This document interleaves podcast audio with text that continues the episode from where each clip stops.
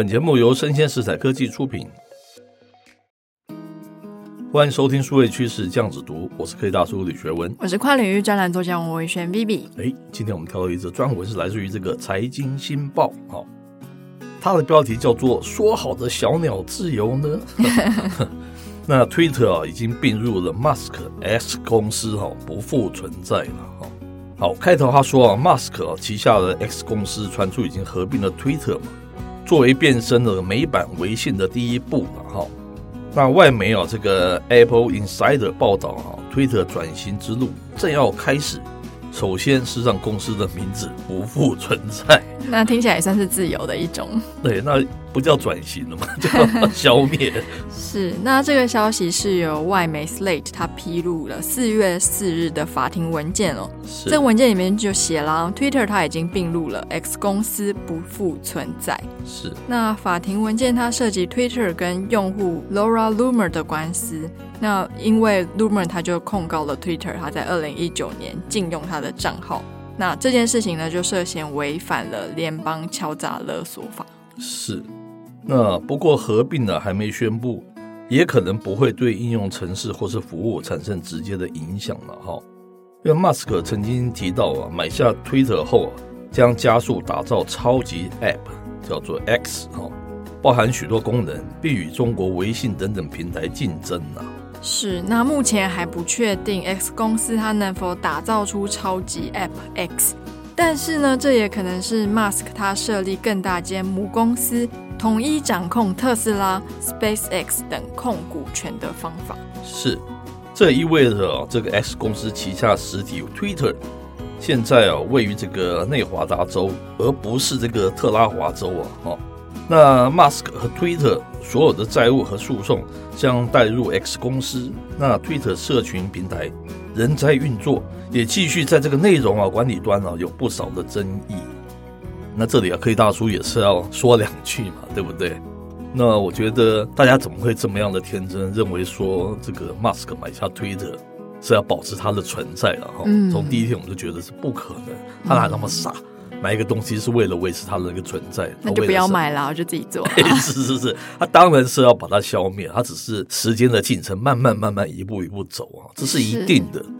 第二个，我必须要说马斯克眼光是非常的精准，而且知道现在全球这个，特别是美国的数位汇流产生了什么困境嘛，就是没有一个像是中国的 WeChat 这样真正的有具备这个汇流形式、汇流意义上面的这样子一种 App，对不对？嗯，在中国就是 WeChat 的嘛。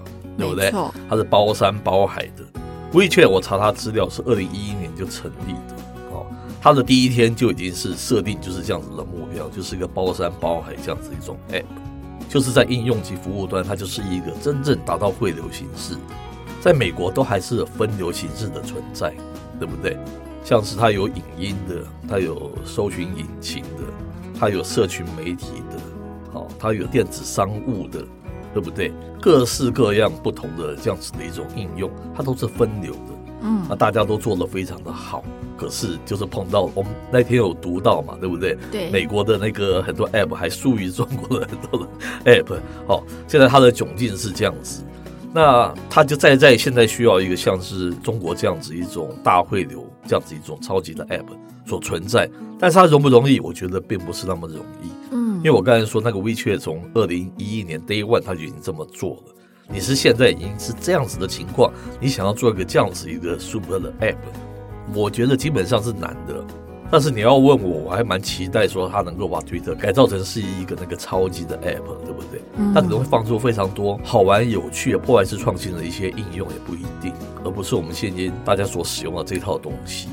好，大家求新若渴，这也是之所以这个 Google 的 Search Engine 碰到了这个 ChatGPT，就整个很慌的那个原因，因为大家已经沉稳太久了，已经平安太久了，已经在那个甜蜜圈里面太久了。现在有一个 ChatGPT，特别是从微软这个端来，就造成他们的一个大恐慌嘛。再再都显示，就是现有的东西规则是要被打破，才会有可能会有新局出来了。嗯，那我不知道说像 ChatGPT。像这个 Mask，它又怎么样去引用 ChatGPT 到它的所谓的 Super App 这个里面？他他自己又有说过，他是很怕 ChatGPT 的那个发展，是，他还呼吁说大家要停止从 ChatGPT Four 之外之后不要再去要停止研发啊，暂缓了哈。可是现在可能 ChatGPT 五啊六啊跟着都要出来了，不一定。嗯，他如果不拿这个东西放到他的 Super App 里面，我不晓得他有没有办法做一个像是中国微信这样的一个大 App。我觉得，如果说 Elon Musk 他想要发展成一个 Super App，我觉得他现在的情境非常的尴尬。怎么说？因为如果我说他做出了一个美国版的微信，那你就是一个 follower，那代表他没有新意。嗯，那如果我说他想要走一个美方的 Super App，可是各大巨播都做这么大了，是他要做怎么样的努力跟改变，才能囊括所有人的优点，是。改善他们的缺点，非常重点是还要有新意。是是是，就是新意啊，是。你要有不同解释权的这样子新的应用，对不对？不是传统他们这些巨播在解释的这些应用。是，所以我觉得它很困难。那再来是它最好的突破口，就是跟它的 Tesla 或是它的 SpaceX 之间有连接。是，但是又会碰到一个新的问题了，因为毕竟是完全不同的产业。你说 SpaceX 好了，它终归到底还是航太产业。是。那你说 Tesla 好了，它是车用产业。是。你今天用的这个 Super App，我不管你是在什么样的载具上。那你想必是要跟过去有很大的不同嘛？是。那我们以前有曾经讨论过，他会不会做一只手机？其实最近几个月一直有看到说，他好像也要做手机，做手机，做手机。但是如果他又把自己锁在手机里面的话，是。我觉得他是很难踏出他的下一步。是。因为你等于又找一个框架把自己锁住了。是。那考虑到我们现在的用户习惯。我觉得你很难去突破它整个框架，除非它整个系统都重新来。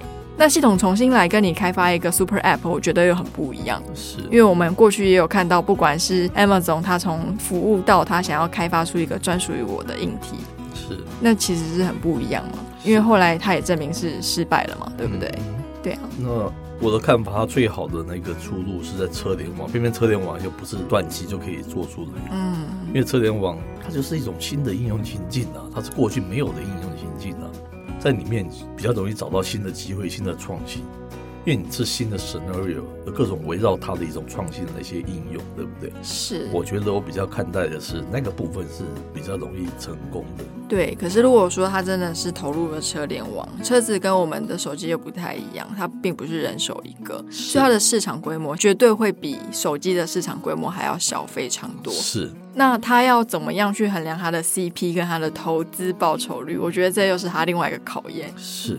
因为他毕竟是天才级的人物，嗯，我是蛮期待他能推出什么样不一样的东西的。那现在我们简单的整理，看起来啊，破坏现有的那个困境啊，就是我们上次说有两种方法，一种是你一步走到车联网就比较远的那个方向，which 就是我们刚才说不是那么容易的，它还花还要花蛮长的那个时间。另外一个就是你对现有的就是产生破坏式创新，没有这个 ChatGPT 之前。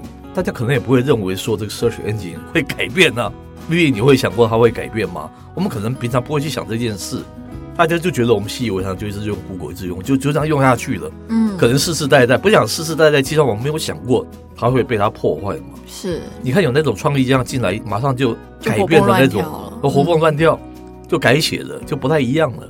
我这是我要讲的，我们不是科技人，他们科技人有科技人那个创意跟那种想法。看怎么样破坏现有的东西，也是一种出路了。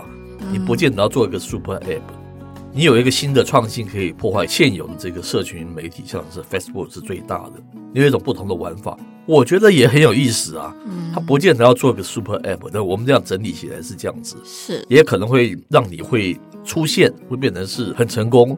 可能你要做个 super app，搞不好五年十年，我们搞不好真的还不见得看得到，也不一定。是。以上简单的想法是这样子的，给大家一个参考哈。以上内容播到这边告一段落，我是 K 大叔李学文，我是跨领域专栏作家王维轩 Vivi，我们下回见喽，拜拜。